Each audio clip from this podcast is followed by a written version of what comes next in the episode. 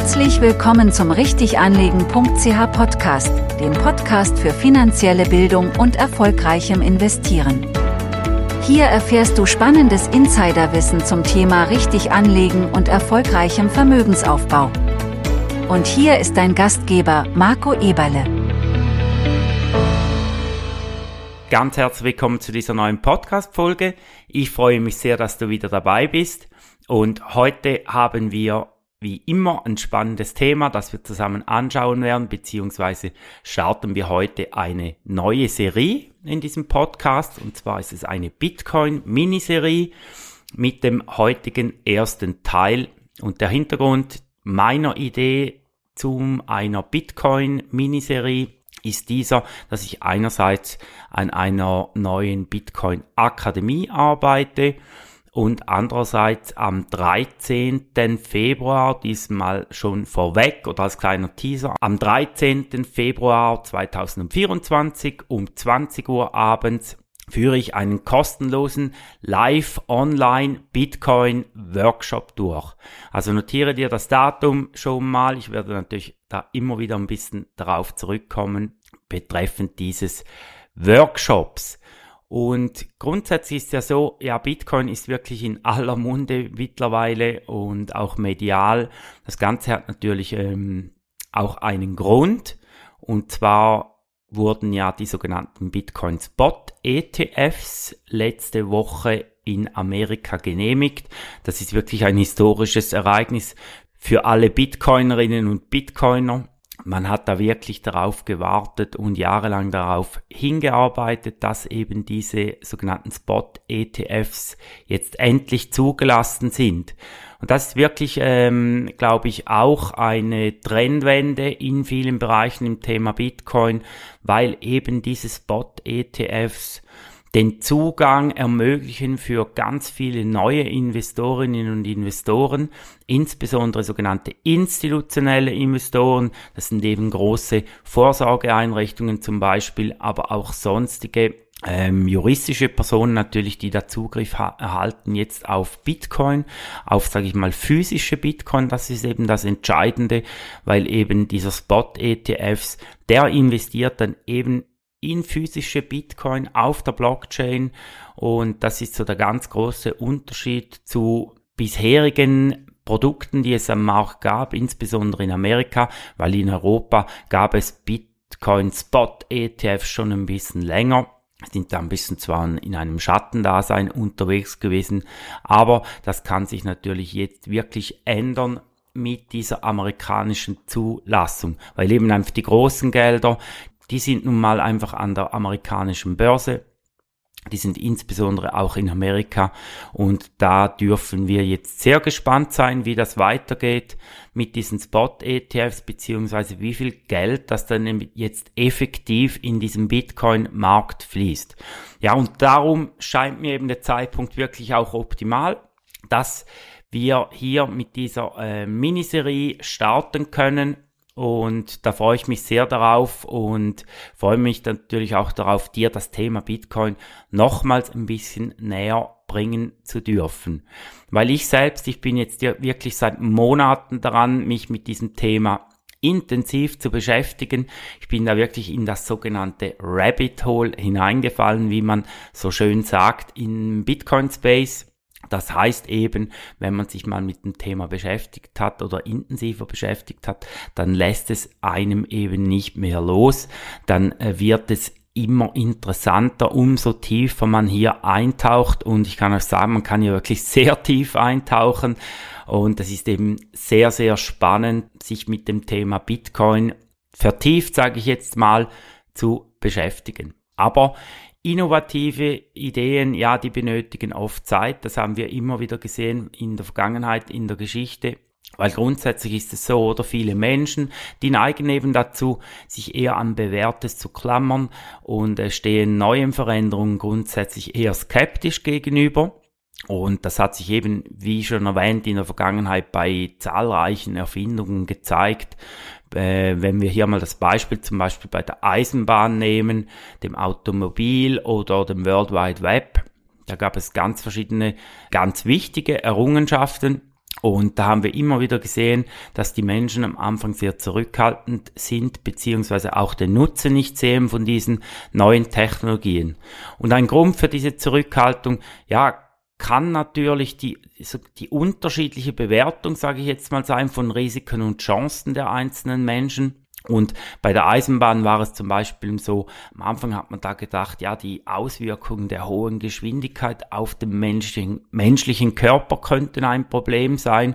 Und erst später wurden eigentlich die Vorteile dann eines effizienten und schnelleren Transportes offensichtlich auch zum Beispiel beim World Wide Web, das war 1989 vom britischen Physiker Timothy Berners-Lee erfunden worden und am Anfang hatte das Web äh, oder fand das Web eigentlich kaum Beachtung. Und wenn wir da heute schauen, ja, heute geht ja nichts mehr ohne Internet, äh, sowohl privat wie auch im beruflichen Umfeld und man, man kann das sich eigentlich gar nicht mehr wegdenken, beziehungsweise gar nicht mehr vorstellen, ohne das Internet zu leben. Ja, und beim Bitcoin ist es natürlich einmal mehr ein bisschen ähnlich. Bitcoin ist jetzt gerade 15-jährig geworden, ist eben auch einfach eine sehr junge Technologie und sie ist auch ziemlich schwer zu greifen. Das merke ich immer wieder auch in den Diskussionen mit meinen Kunden, mit meinen Akademieteilnehmern, dass es eben wirklich ja schwierig ist zu begreifen, wo sind dann diese Bitcoin, was ist Bitcoin überhaupt, weil es ist eben Bitcoin ist eben digitales Geld und digitales Geld auf einer sogenannten Blockchain. Und das ist für uns Menschen sehr schwer nachvollziehbar oder wo das denn eben äh, diese Bitcoin liegen wie funktioniert das ganze System und äh, ist Bitcoin auch berechtigt, quasi eine neue Anlageklasse zu werden. Das heißt eben lohnt es sich auch im Bitcoin zu investieren. Das sind so die ganz großen Fragen, die aktuell ja, die Leute beschäftigen und trotzdem kommt irgendwie niemand mehr an diesem Bitcoin vorbei. Äh, man fragt sich, hat Bitcoin hier auch ein Potenzial, wirklich hier etwas zu verändern? die Welt vielleicht auch positiv zu verändern, die Geldmärkte, die Finanzmärkte zu verändern. Und das ist ein bisschen auch die Frage oder der Titel hier im Podcast, oder? Ist der Bitcoin ein Versprechen für eine bessere Zukunft? Aber gehen wir mal einen Schritt zurück. Woher kommt denn dieser Bitcoin?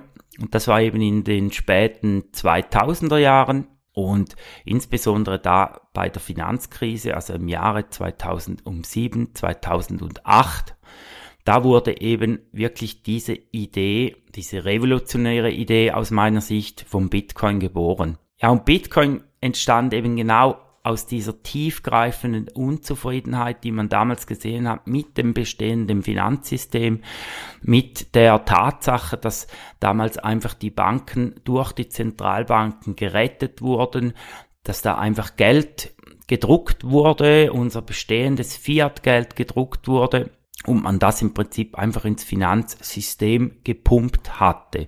Und ich glaube, das halt bis heute nach, oder die ganze Situation, dass man eben seit dann, seit der Finanzkrise 2007 oder insbesondere dann 2008, doch eine, ein bisschen eine neue Ordnung hat an den Finanzmärkten, dass man eben einfach sieht, dass diese Notenbanken einfach auf der Seitenlinie stehen und bei jeder kleinen Verunsicherung dann auch beiseite stehen und eben neue Gelder in diese Finanzmärkte hineinpumpen. Ja, und die Finanzkrise, damals, ich kann mich selbst sehr gut erinnern, die hatte wirklich das Vertrauen vieler Menschen in eben dieses traditionelle Finanzsystem komplett erschüttert. Da gab es eben Bankenrettungen, dann Inflationssorgen und dann wirklich eine zunehmend spürbare Distanz auch zwischen der Finanzelite und dem gewöhnlichen Bürger.